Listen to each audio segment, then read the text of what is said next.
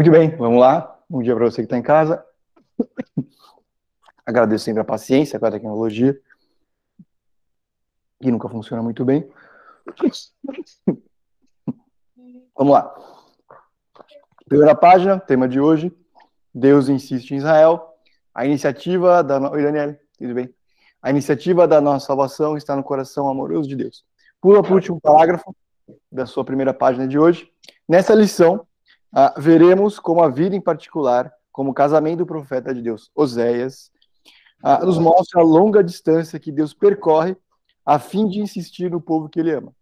Apesar da nossa infidelidade, Deus ainda nos ama e está disposto a assumir o custo e o sacrifício pessoal de nos trazer e a, a, e a manter em relacionamento correto com Ele.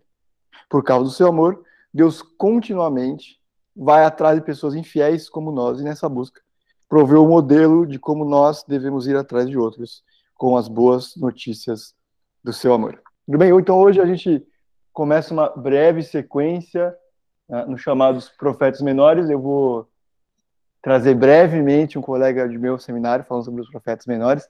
Mas antes disso, vamos direto para o texto bíblico, aqui em Oséias, capítulo 1, do 2 ao 9 projetar aqui para vocês também.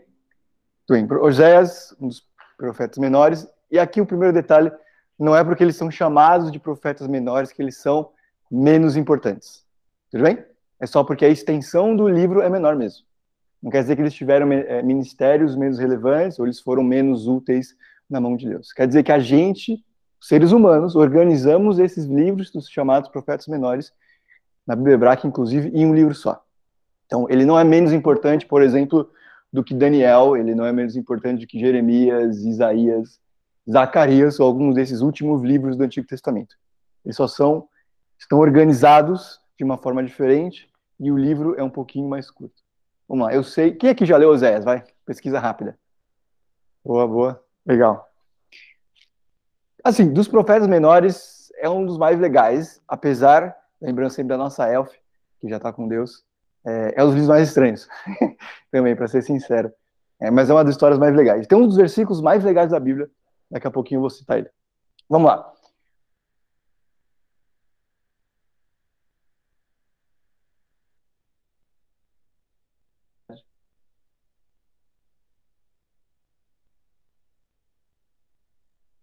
Ah, por isso, ele, Osés, se casou com Gomer, filha de Didaim. Ela engravidou e lhe deu um filho. Então o Senhor disse a Oséias: Dê a ele o nome de Jezreel, porque logo castigarei a dinastia de Jeú, por causa do massacre ocorrido em Jezreel. Darei fim ao reino de Israel. Naquele dia, quebrarei o arco de Israel no vale de Jezreel. Pergunta média de dificuldade. Ele está falando aqui que vai dar fim ao reino de Israel. Do que, que ele está falando especificamente?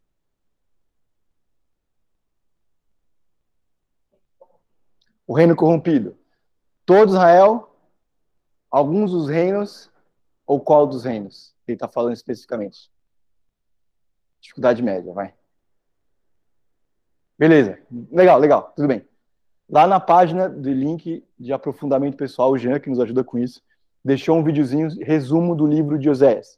E ali tem um breve lembrete que o rei de Israel, depois do filho de Salomão, é, ele dividiu, ele tomou uma má decisão e dividiu o reino inteiro de Israel em dois o Reino do Norte, especificamente depois desse período chamado de Reino de Israel, e o Reino do Sul, que é chamado especificamente de Reino de Judá. Então, a gente tem aqui uma profecia que Deus está trazendo por meio do profeta Oséias para o Reino do Norte. Tá bom? Então, aqui ele está falando o Reino do Norte será destruído, etc. Vamos continuar aqui a nossa leitura. Então, às vezes, quando a gente está lendo os profetas, especificamente, nem sempre Israel significa Israel, e nem sempre Israel significa o Reino do Norte. Tem que ler com alguma calma para ver especificamente do que, que ele está falando, tá bom?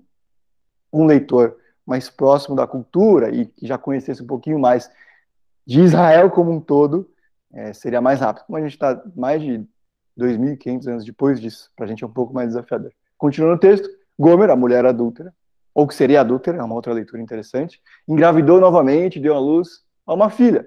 Então o Senhor disse a Oséias: Dê a ela o nome de Luruama, pois, pois não mostrarei amor para com a nação de Israel. De onde que ele está falando? Excelente. Reino do Norte. É, não mostrarei a Israel a ponto de perdoá-la. Contudo, tratarei com amor a nação de Judá. Perceba que ele já está explicando um pouquinho do que ele está falando aqui. E eu lhes considerei vitória, não pelo arco, ou pela espada, por combate, nem por cavalos e cavaleiros, mas pelo Senhor, o seu Deus. Depois de ter desmamado Luruama, Gomer teve outro filho. Então o Senhor disse, deu o nome a ele de Lo-Ami, é, pois vocês não são meu povo e eu não os amarei. Um negócio aqui. Tudo bem? Vamos lá. É uma anotação que eu fiz aqui, razoavelmente interessante, que a gente costuma dizer, Senhor, me usa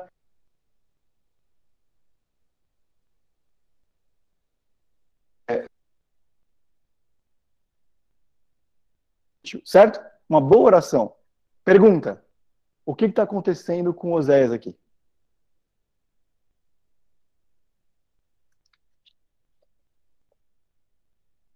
O que Deus está fazendo com Oséias? Opa.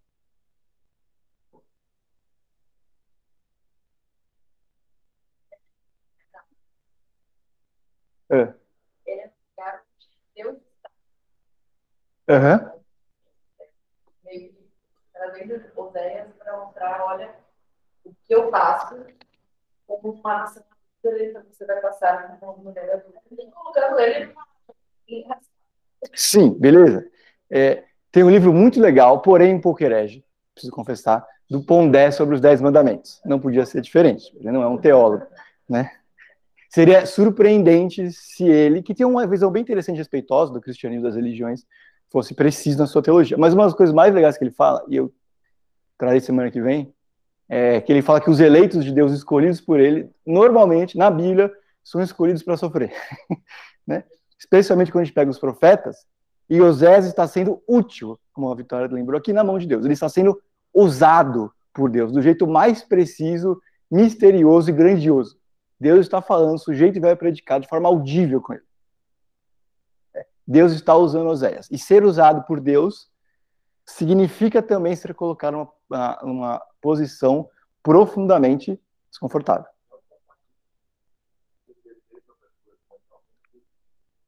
Fisicamente. Fisicamente, pense nos missionários em qualquer buraco é, no mundo. Né? E buraco aqui é uma expressão, né?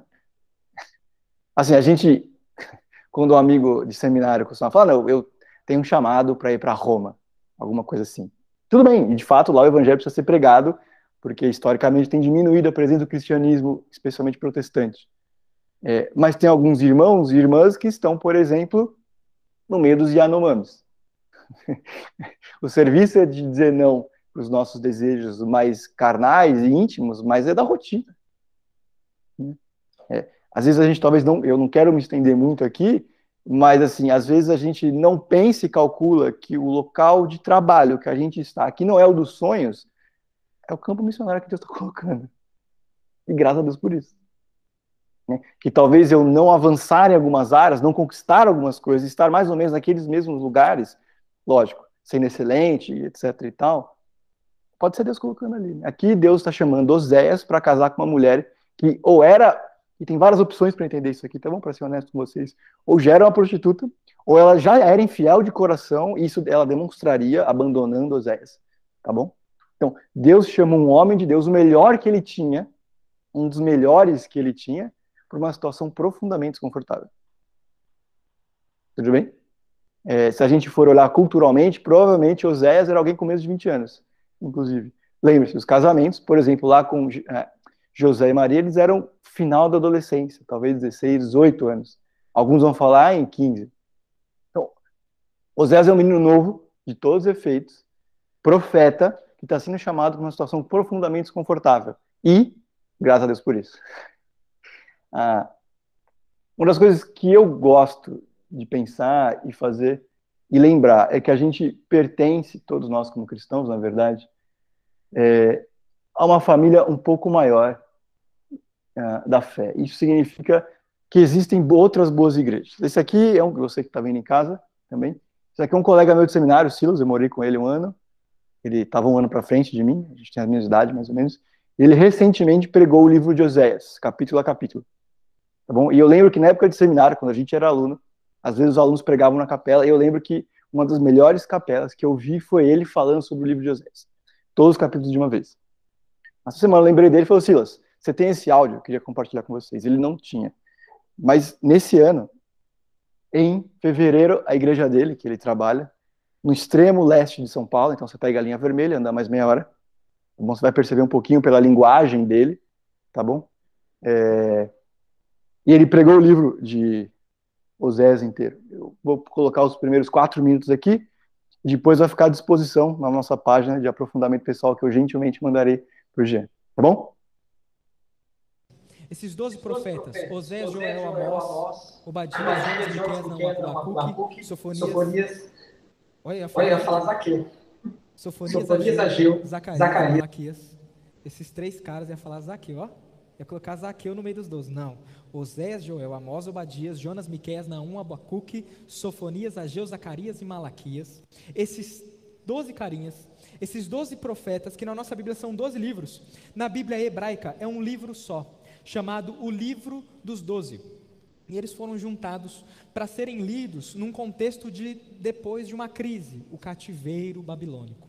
E nós, quando lemos o, o livro dos doze, na realidade a gente não tem condições de lê-lo todo junto com a igreja no mês de fevereiro, explicar ele certinho. Então a gente vai fazer o seguinte: todo bom livro tem um capítulo de introdução, não tem? No livro dos doze, Oséias, capítulo 1, 2 e 3 é a introdução. Ele vai resumir qual é a mensagem que vai ecoar durante todos os doze profetas. E esses doze profetas, eles martelam em três temas principais. Se você ler os doze profetas, Oséias, Joel, Amós, Obadias, Jonas, Miqueias, Naum, Abacuque, Sofonias, Ageu, Zacarias, Malaquias, você vai ver repetido, quase em cada capítulo, esses três temas aqui: pecado, punição e restauração. O profeta era um homem levantado por Deus para falar em nome dele. Deus chamava homens para falar em nome dele. E esses homens, eles levantavam, eles eram levantados num, num contexto de problema. Quando Deus manda um profeta falar alguma coisa, é porque tem pecado. E os doze, eles não só anunciam há pecado no meio do povo de Deus, mas eles mostram o interesse de Deus para com toda a terra. Não é à toa que nós encontramos livros como Obadias e Naum, que falam de nações estrangeiras. Deus, ele quer ser visto e ele quer que o povo perceba, não só o povo dele, mas toda a terra, que há um problema, que o homem fugiu do padrão. O homem foi criado para ser semelhante a Deus, a imagem dele. E o pecado deturpou essa imagem. E Deus levanta profetas para falar: há pecado no meio do povo de Deus e há pecado nas nações. Uma vez que Deus alertou o pecado, ele fala assim: esse povo não se arrepende vou enviar juízo, vou punir. E a punição não é só contra o povo de Deus, pensando no cativeiro babilônico e assírio. Dois momentos de crise no povo de, de, no povo de Deus. Não só. Deus também anuncia juízo para outras nações. Naum e o famoso pregador Mané, Osés, não, Jonas, que é o pregador que não queria, foi fazendo bico, pregou o pior sermão, todo mundo converteu e ele ainda ficou bravo. Pregador ao contrário dos avessa, né? Deus envia. Deus, ele não está preocupado só com a santidade do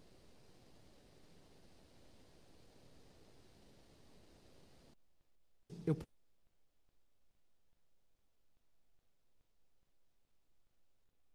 um erro, destruindo porque ele é mais forte. A punição é o caminho para uma nova era. A punição é um caminho para a restauração. Para que alguém ressuscite, é necessário morrer. E a, res, a, restauração que os profetas anunciam não é só para o povo de Israel. A restauração é para todo aquele que se arrepende e busca o Senhor. E aí é fantástico quando eu leio os profetas e eu vejo textos como: E então os povos virão até Sião procurando o Senhor, sedentos pela lei.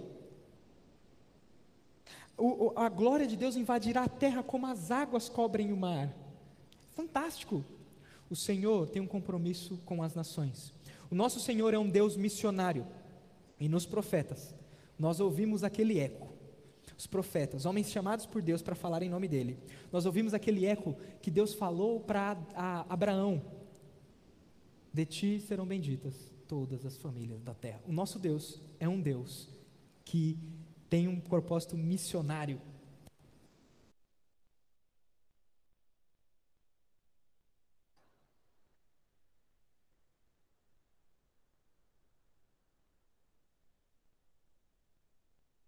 Muito bem, vai ficar à disposição para você, se quiser, ouvir depois com calma, tá na nossa página lá.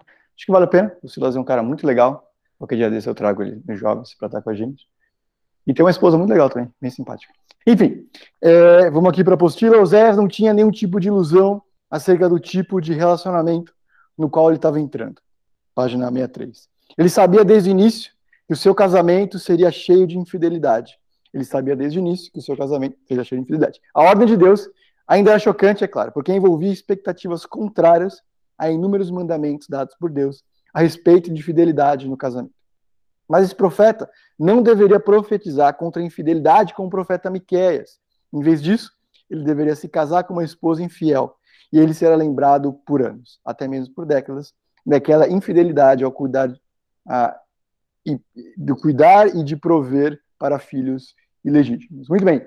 Por que você acha, entende que Deus mandou Oséias casar com esta mulher que tinha esta descrição. Acho que a Vitória começou pontuar, mas porque Deus está fazendo isso com Oséias diretamente? O que ele quer ensinar, o que ele quer demonstrar, que discussão ele quer iniciar?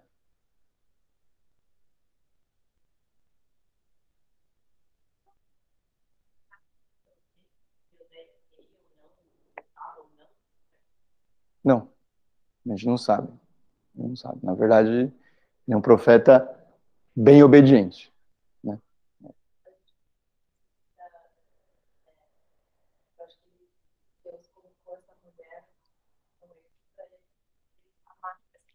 Uhum.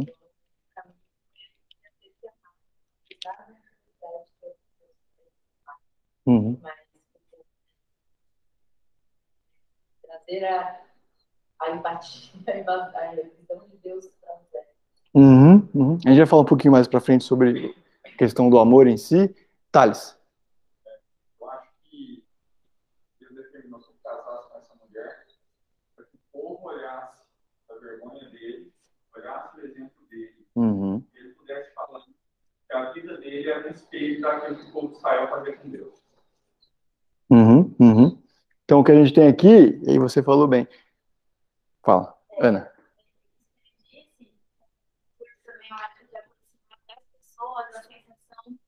humana, né? Uhum. E se a gente não experiencia coisas, a gente não tem como saber como Deus se sente, vamos dizer assim. Mas experiências, coloca pessoas de verdade, seres humanos, para viver experiências para uhum. conseguir fazer a humana, o coração humano sentir na pele mesmo. Um pouco do que ele sente, né? Porque Sim. se a gente é pequeno e já sente tanta dor, imagina ele sendo enorme. Uhum. Uhum. Quem abriu o microfone? Fui eu. É, não está dando para ouvir bem aí, não, tá, Daniel? Ah, o que o pessoal falou, não sei se eles falaram ah, é, sobre isso, mas ah, tá. eu vejo assim: o povo de Israel era um povo idólatra, sempre estava ah, abandonando os caminhos do Senhor e adorando outros deuses, né? Então, a forma uhum. como o povo é, adulterava né, com com outros deuses, né, é, adorando outros deuses ao invés do Deus verdadeiro. Então, a simbologia aí de, de Oséias, dele casar com a prostituta, dele buscar resgatar é a Gomer, eu acho que retrata bastante essa relação de Deus com, com, a igre... com o povo de Israel. Uhum, uhum. É, não é a história de uma humanidade que quer conhecer mais a Deus, né? Que procura ele ele vira as costas, é, esconde a mão. É a história de um Deus que consistentemente, é, com, com, constância, busca a humanidade. Essas coisas esquisitas, na verdade, foram gestos de misericórdia. O povo de Deus havia se tornado surdo para a voz do Senhor e não se importava mais com a sua aliança. Poderia chamar de amor aqui até.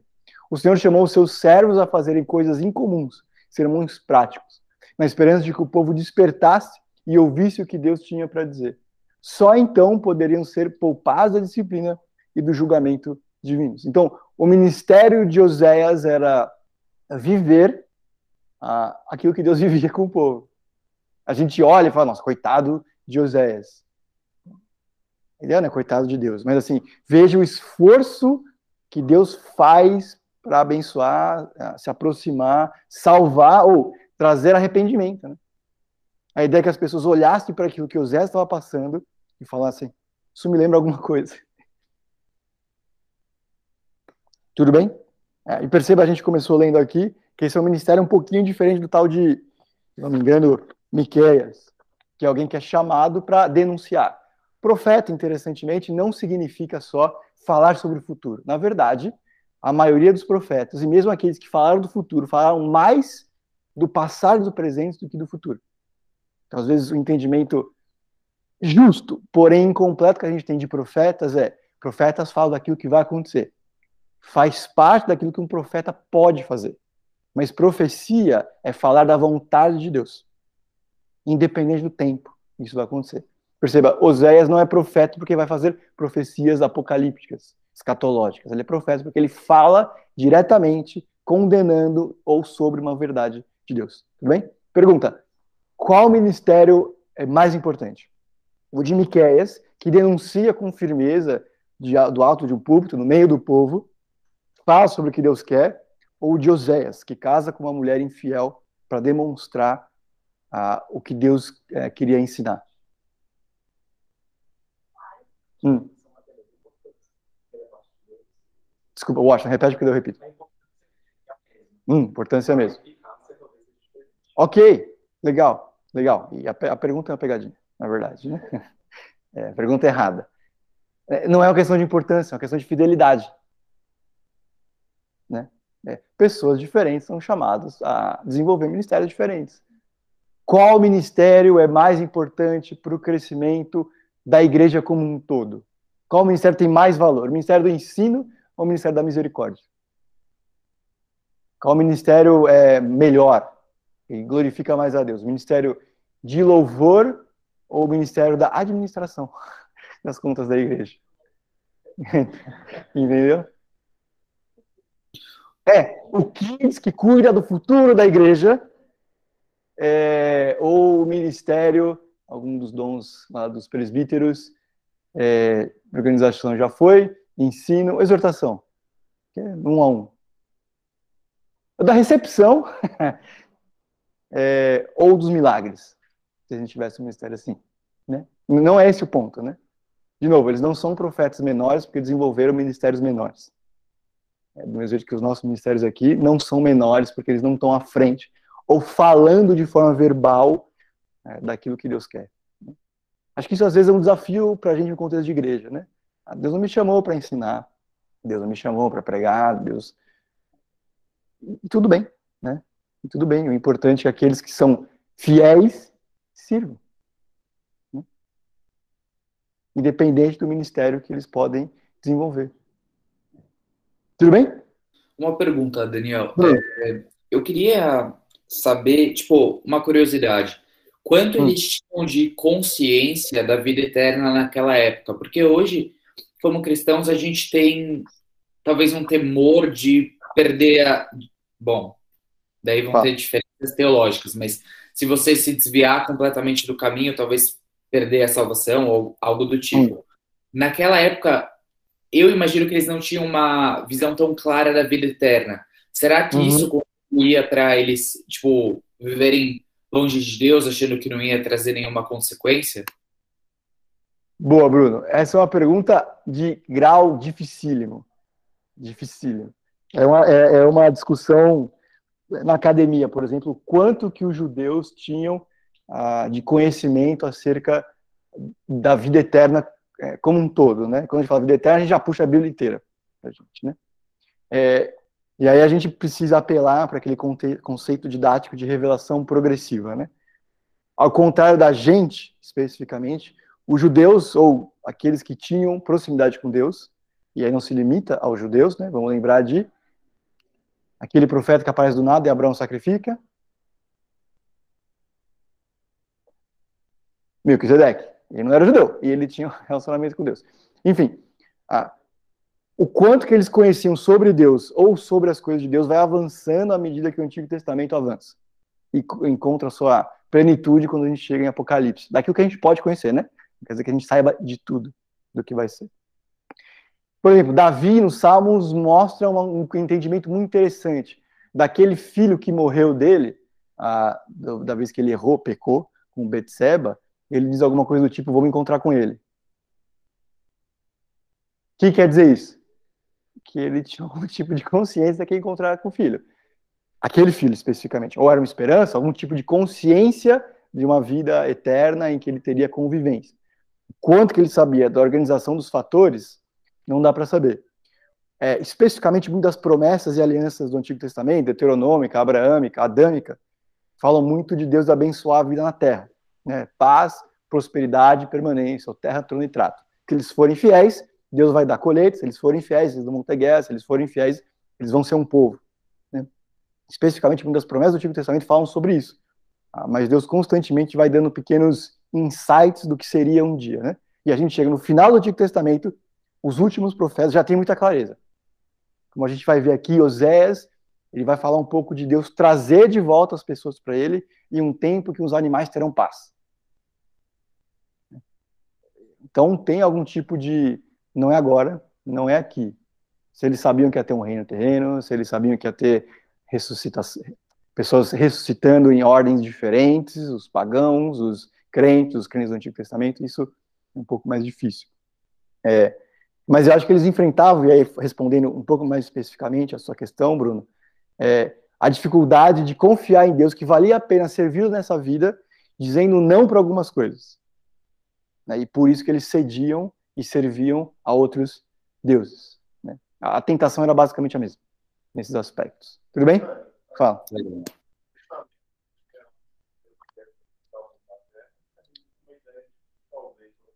Sim. Uhum. Mas não deixando que a vida eterna começaria aqui. Uhum. Legal, legal. O Brown está levantando um negócio interessante aqui. É, quando a gente chega no Novo Testamento, ele já tem uma ideia bastante clara que vai ter alguma coisa diferente aqui na Terra, né? Para aqueles que confiam naquele que seria o Messias. Né? De novo, eles não sabiam exatamente como seria, e na prática, uma visão bem errada de um reino militar, né? Que o Messias viria para estabelecer tudo de uma vez. É. Mas sim, né? Então eles vão construindo isso. Certamente Adão sabia bem pouquinho sobre isso, Abraão, os primeiros ah, pais da fé ali. Tudo bem? Vamos avançar aqui. É, Oséias, capítulo 2, versículo 14 até o 23. Vamos lá, tem algumas anotações bem legais aqui, o que eu falei aqui. É, portanto, agora vou atraí-la ah, e levá-la para o deserto e vou falar com carinho. Ali devolverei a ela suas vinhas e farei do vale de Açor uma porta de esperança. Ali ela me responderá como nos dias da sua infância, como no dia que saiu do Egito. Naquele dia, escatológico, perceba, é, declara o Senhor, você me chamará de meu marido, eu não te chamarei de meu Senhor. Aqui tem um detalhe bem legal. Tirarei dos seus lábios o nome dos balins, é um sinônimo para deuses, seus nomes não serão mais invocados. Naquele dia farei em, em favor deles um acordo com os animais do campo, com as aves do céu e os animais que rastejam pelo chão. Arco, espada e guerra, eu os abolirei da terra para que todos possam viver em paz. E eu me casarei com você para sempre. Eu me casarei com você com justiça e retidão, com amor e compaixão. Eu me casarei com você com fidelidade. E você reconhecerá o Senhor. Naquele dia eu responderei, declara o Senhor. Responderei aos céus e eles responderão à terra. E a terra responderá ao cereal, ao vinho, ao azeite. E eles responderão a Jezreel, que era o nome de maldição, lembre-se. Eu a plantarei para mim mesmo na terra Tratarei com amor aquele que chamei não amada, lo ami. É, direi aquele chamado não meu povo, você é o meu povo, e ele dirá, tu és o meu Deus. Ah.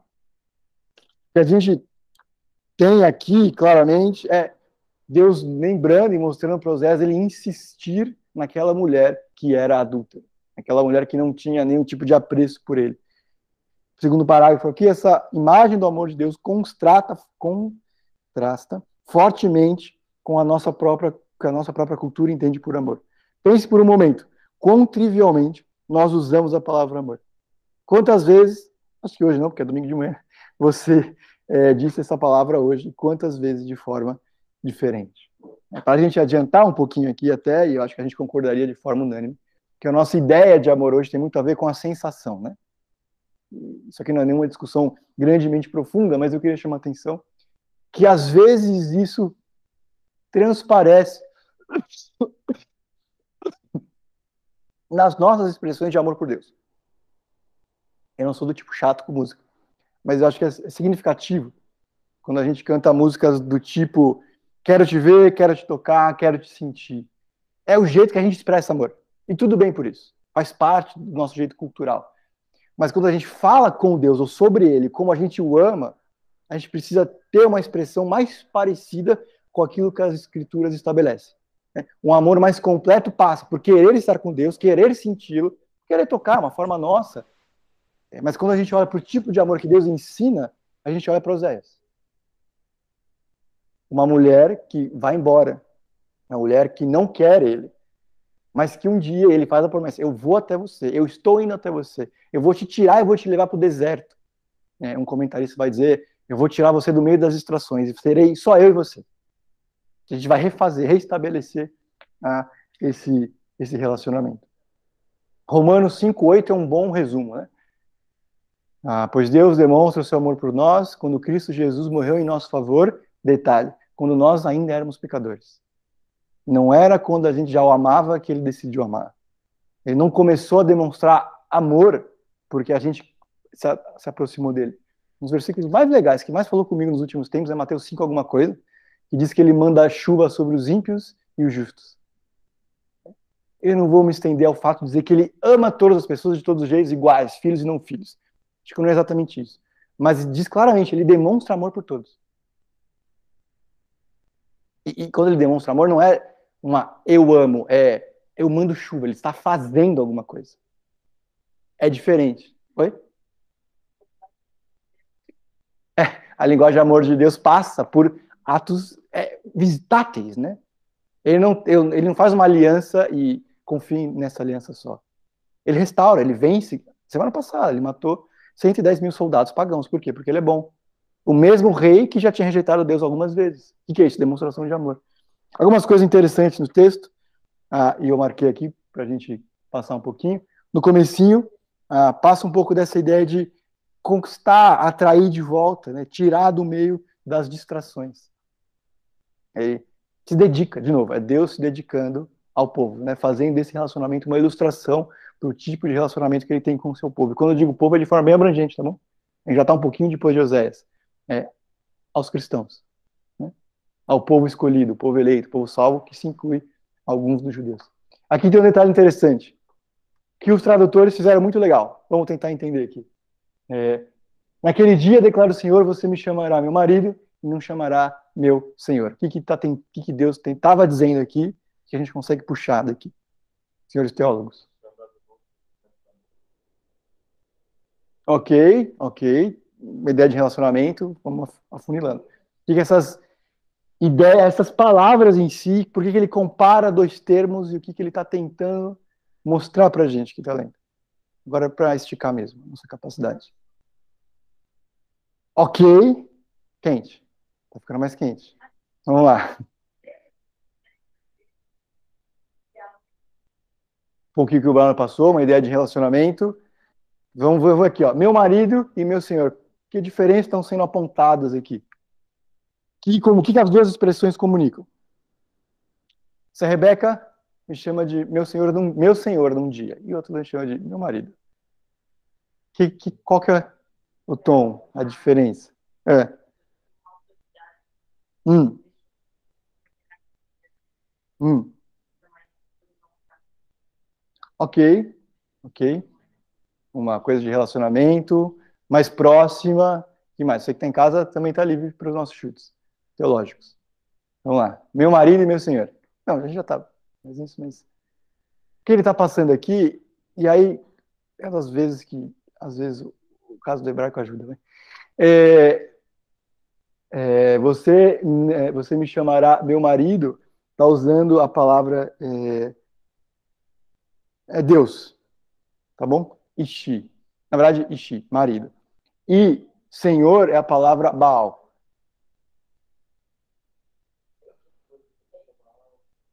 Então, Baal, como qualquer palavra, tem vários significados. Baal nem sempre significa uma divindade do, do Antigo Testamento. Baal significa Senhor também, em, na língua hebraica, que foi? Ah, tá bom. É, Baal também significa Senhor. É tipo, tipo a ideia de Deus, né? É mais um título que, na verdade, é o nome de Deus. Baal é, é um pouco isso. Mas aqui o que está comparando, que Deus está dizendo, chegará um dia que você vai me chamar de meu marido e não de meu dono. Isso, exatamente. É. a meta de relacionamento que eu tenho para a gente, Deus dizendo para o seu povo, é que nós sejamos próximos. Washington. Não mais certo, hum, legal. E, é, assim, ressignificar um tipo de relacionamento de, de alguém autoritário, teoricamente, uhum. que ele não foi, mas, uhum. Mas de algo que a gente enxergou como autoritário e a gente obedece. Uhum. Ele quer trazer isso para um relacionamento mais íntimo de amizade, de, uhum. nesse caso, de matrimônio. Uhum. Uhum. É que apesar de ser quem ele é e ter as capacidades que tem, ele escolhe se relacionar com proximidade, né? É isso que está falando. Ele tem autoridade, sim, mas ele quer que essa autoridade seja amada, né? Ele, ele tira para o deserto, leva para longe, para que seja estabelecida uma proximidade em que, apesar de reconhecer a autoridade dele, ele quer relacionamento, ele quer conversa. É. Ele quer ele e a noiva dele no deserto, com mais ninguém. Tudo bem? E aqui, e aqui já, no... já falar, dá para falar uma coisa? Falei. É, não, o que eu acho legal assim também é que, cara, a Bíblia é uma coisa só, né? Gente ao longo do tempo aí foi tendo essas divisões de Novo Testamento, Velho Testamento, capítulos e não sei o quê. Mano, tá, você tá falando um pouquinho longe do microfone agora. Tô? Eu tô com o celular colado na boca. Tá, dá para ouvir? Beleza. É, então, a gente tem essas divisões né, de Novo Testamento, Velho Testamento e tal, que não foi algo inspirado, né? Isso aí veio depois. Isso muitas vezes dificulta ah, o nosso entendimento de que a Bíblia é uma mensagem só, né? E aí a gente acaba dividindo o Deus do Novo Testamento em relação ao Deus do Velho Testamento, né? Como se fossem coisas separadas. Mas é muito louco você ver é, nos profetas já essa noção é, da reconciliação da noiva com Deus, do casamento e tal. Tipo, meu, isso é Velho Testamento, né? É, e é a mesma coisa que Cristo fala, é a mesma coisa que vem lá em Apocalipse. É sempre a mesma história, né? Isso é muito da hora. Uhum, uhum. Alguém já falou, e eu concordo 100%, que o Novo Testamento é uma espécie de teologia do Antigo Testamento. Não é exatamente uma coisa completamente nova. É Deus aprofundando, muitas vezes Jesus explicando melhor. Né? Quando a gente lembra do mandamento de não matar, ele vai lembrar que não é só não matar, né? É uma questão de valorizar a vida. Muito bem, e aí no finalzinho aqui, já no, na, no final do que a gente leu aqui, é, perceba assim, se se Oséias e, e o profeta aqui trabalha, serve no contexto agrário, isso aqui é um sonho. A terra vai responder, a terra vai dar cereal, vinho, azeite, azeite, né? A primeira maldição quando Adão falha é que do suor do teu rosto vai produzir fruto. O que ele está dizendo aqui é que a maior maldição, uma das maiores maldições que Deus colocou sobre a humanidade, vai acabar. Perceba, continuaremos trabalhando. Nesse tempo escatológico perfeito, ainda vai ter que plantar, ainda vai ter que colher, ainda vai servir. Né? Acho eu que teremos funções tecnológicas também. A gente não vai voltar para o jardim, será uma cidade, lembre-se. O nome de Jerusalém é uma cidade. Acho eu que ainda vai ter Excel. É o chute. Acho eu que ainda vai ter computador, essas coisas. A gente ainda vai servir a Deus com outras formas que a gente desenvolveu a partir das capacidades que ele deu. Mas perceba, o que ele está dizendo aqui é que a terra vai responder que não vai ser tão ruim assim. Ou, na verdade, não será mais ruim. É... Para a gente, às vezes, passa em branco, mas o que ele está dizendo aqui é que vai ser bom. Esse relacionamento, esse tempo lá no futuro, quando ele trouxer a sua noiva, os seus para perto, dedicar e eles estiverem juntos, vai ser bom. É um jeito de Deus mostrar, por meio do conturbado relacionamento do profeta Oséias, que vai ficar tudo bem. Não porque o profeta é bom, não porque a mulher é fiel, mas porque Deus é. Porque ele, de forma insistente, vai atrás dos seus, vai ficar tudo bem. Porque estes se relacionarão com ele, vão ter esse tempo com ele. Né? Tempo eterno, né? Aqui. Tudo bem? É um pouquinho um contato uh, até agressivo contra quem pode pensar não tem jeito. Né? O mundo é assim mesmo, é daqui para pior. Só um segundinho, Vitória. É. E também é um pouquinho uma resposta para aqueles que se perguntam, mas até quando, Senhor? Né? Até quando vai ser ruim assim? Por que, que as coisas são assim? Ele está dizendo: aqueles que confiam em mim, se relacionam comigo, aceitam o meu relacionamento, a gente vai ter um tempo junto e vai ser perfeito. Vitória. Hum. Jezreel. É. é um dos nomes, lembra? De um dos filhos, que era um nome negativo. Não, ele está ressignificando, né? É isso, assim, ele tá... Isso. É, aqui, você não é o meu povo, é um dos nomes do filho, que ele está dizendo, você é meu povo. E ele, você dirá, eu sou o seu Deus, né? Porque os primeiros nomes dos filhos de José, que soam como maldição, são, de fato, né? Uma denúncia do relacionamento pecaminoso que o povo tinha com Deus, agora, perceba, o nome é insignificante diante daquilo que Deus está tendo com eles. É, tipo, não importa, é um pouquinho, sem querer ser muito é, alegórico, né? Não importa muito de onde você vem, não importa o que te define ou como te chamam. Comigo é tudo novo. Tudo bem? Né? É tipo, você não é meu povo. Não, você é meu povo. Entendeu? Uma vez que está comigo, é novo. Beleza? Vamos lá. Aqui eu falei que tem uns versículos mais legais de toda a Bíblia. Oséias 4. Oi? Oséias 4, 6. Depende da tradução, é um pouquinho diferente, mas a ideia é a mesma, né? Meu povo foi destruído por falta de conhecimento. Uma vez que vocês me rejeitaram o conhecimento, eu também os rejeito como meus sacerdotes. Uma vez que vocês ignoraram a lei de Deus, eu também ignorarei os seus filhos. É o comecinho aqui, a parte A, a gente pode chamar assim. Por que, que a gente sofre? Resposta, porque não conhece a Deus. De todas as coisas que o povo de Israel, vem do norte, está passando, ainda vai passar, é resultado porque eles não conhecem a Deus. Lembre-se, especialmente no Antigo Testamento, a palavra conhecer não significa saber sobre, significa se relacionar. Juízes capítulo 2, versículo 8 até o 14, talvez. Diz que depois que Josué morreu, levantou-se uma geração que não conhecia o Senhor. Pergunta: eles não sabiam que Deus existia? Lembre-se, os nossos avós contam as mesmas histórias todas as vezes, centenas de vezes, né? Quanto mais aqueles avós que viram o Rio Jordão ser aberto, as muralhas, as muralhas caírem com corneta. Tudo bem? Eles sabiam quem era Deus, eles sabiam que Deus já tinha feito, eles sabiam que tinham sido escravos, sabiam sobre as, as pragas do Egito, sabiam que caía pão do céu no deserto, que tinha, não só pão do céu, né? O pão doce, mas codornizes, que durante o dia tinha nuvem e à noite colunas de fogo para guiar no deserto. Eles sabiam disso. Tal como o pessoal no livro de Oséias, nesse período profetas sabiam quem era Deus. O ponto é, saber não é ser, né? Saber não é se relacionar. Por que, que a gente sofre hoje com algumas das nossas lutas e dificuldades? Porque a gente não conhece Deus. E conhecê-lo, se relacionar com ele, não tem qualquer outro resultado que não benção. Um pouquinho diferente do que a gente gostaria às vezes, né? Nem sempre é material. Mas é benção. Quantas situações nós não somos, não passamos por, porque simplesmente nós não estávamos naquele lugar. Porque não é o lugar como o Filho de Deus está. É, quantos traumas relacionais nós não temos, porque a gente decidiu se relacionar com pessoas as quais estavam de acordo com os princípios de Deus. Para nós que já tivemos a experiência, mas pela misericórdia de Deus, Deus já nos tirou disso, não estamos mais passando de algumas dessas coisas, porque a gente está se relacionando com Deus agora. Tudo bem? Por isso que eu falei que é uns versículos mais legais. Um pequeno parênteses, bem breve. Você percebeu que a gente, nesse capítulo, especialmente, na sua apostila também, as frases são meio cortadas, né?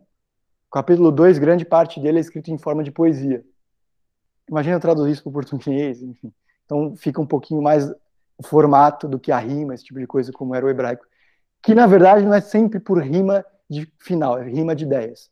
Por isso que em Provérbios é tipo o justo e o ímpio, o ímpio e o justo. Detalhe que o Silas vai falar, inclusive, na pregação dele, eu roubei disso dele, que eu nunca vi ninguém explicar tão bem. Por que, que o Antigo Testamento escrevia-se tanto em poesia? Um pouquinho novo também. Três motivos. Não está na sua apostila. É, primeiro, é uma forma de criptografar a comunicação. Eu quero dizer com isso?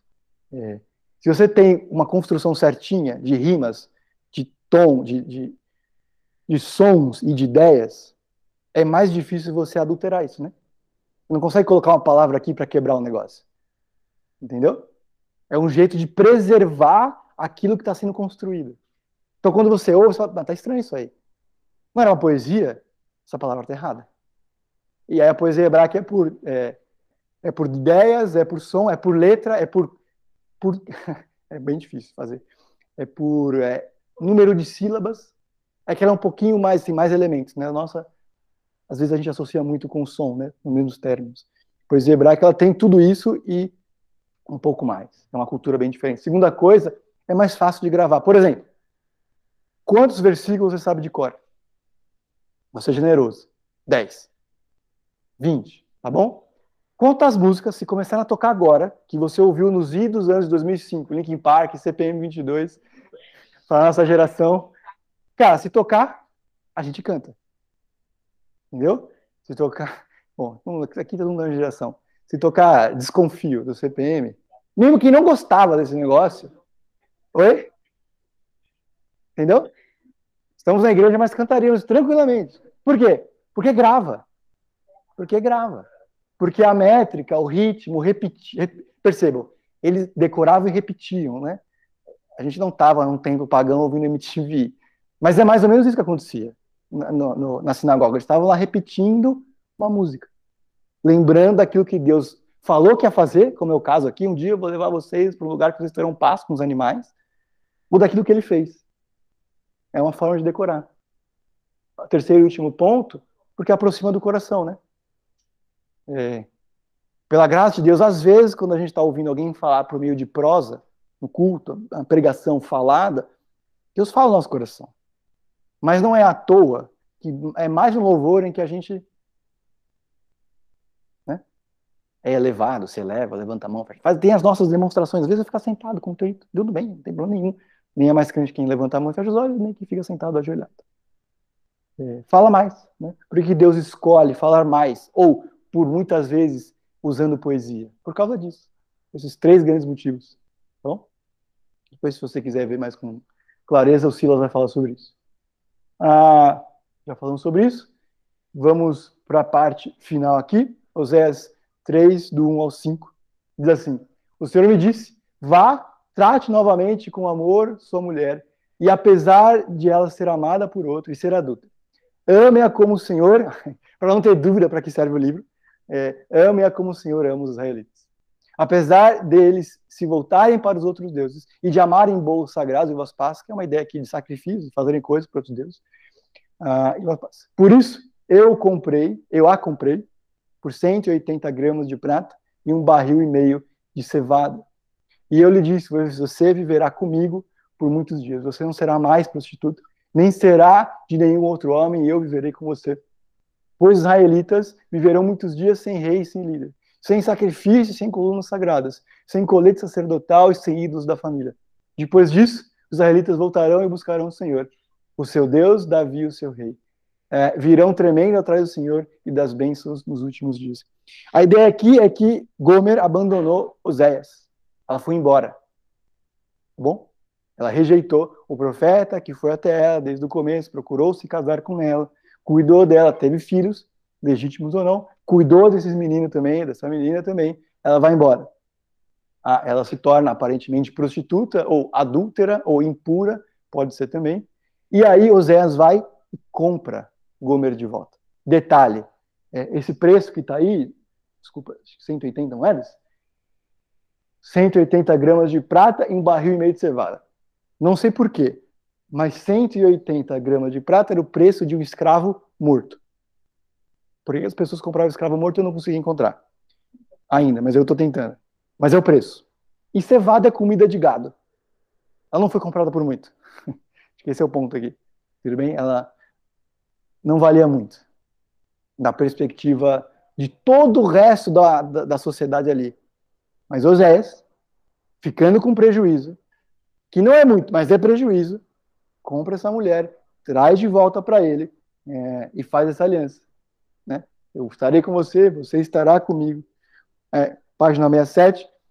A imagem é poderosa, Oséias, o marido rejeitado e abandonado, que tinha todo o direito das costas. A Gomer impotente para afetar a sua situação. E então o marido, em amor, pagou o preço para comprar a liberdade daquela quem ele amava. Amava aqui não é só o sentimento. É a decisão de agir em favor do bem do outro, independente do que eu tenho para mim. Essa imagem mental se relaciona com a mensagem do Evangelho em alguns pontos. Alguns pontos interessantes aqui. Primeiro, Gomer, ela tem um dono, né? Gomer, por algum motivo ou razão, ou se vendeu, foi tornada escrava depois que fugiu, rejeitou o relacionamento com Zéus. A decisão má dela, o pecado dela, faz dela ser escrava. A gente está na 68, a gente vai passar um pouquinho mais rápido. Ah, tudo bem? É. Quando ela pensou que estava se libertando, na verdade ela se tornou escrava. Quando ela rejeitou o amor sacrificial do profeta, ela não se torna uma mulher livre, um indivíduo é, independente. Ela é escrava, ela precisa ser comprada de volta. Né? Lembrando que isso aqui, para que não haja dúvidas, o profeta mesmo falou, isso aqui tem a ver com Deus Israel. Quando a gente rejeita os princípios dele, não é uma discussão, uma busca por liberdade. O que a gente está acontecendo, na verdade, é se prendendo a outras coisas que não têm valor. Depois a gente tem a ideia de resgatador, e lembre-se, a gente já passou por isso. Redenção significa pagar o preço. Redenção significa pagamento, na verdade. Redentor é o comprador. É, no contexto bíblico, né? A ideia que a gente está vendo aqui. É, e por último, é Oséias que paga o preço. O último parágrafo da 68, todo esse processo pode ser resumido em uma única palavra, redenção. Redimir é algo, é, redimir algo é literalmente comprá-lo de volta. Foi isso que Oséias fez por Gomer, foi isso que Jesus, Deus, ah, fizeram por nós no ministério da cruz. Tudo bem? Certo? Então, até semana que vem. Semana que vem hum, tem soma normal, tá bom? Beleza? Tá tranquilo. Tchau, tchau para você que está em casa. A gente se vê. Tchau, tchau.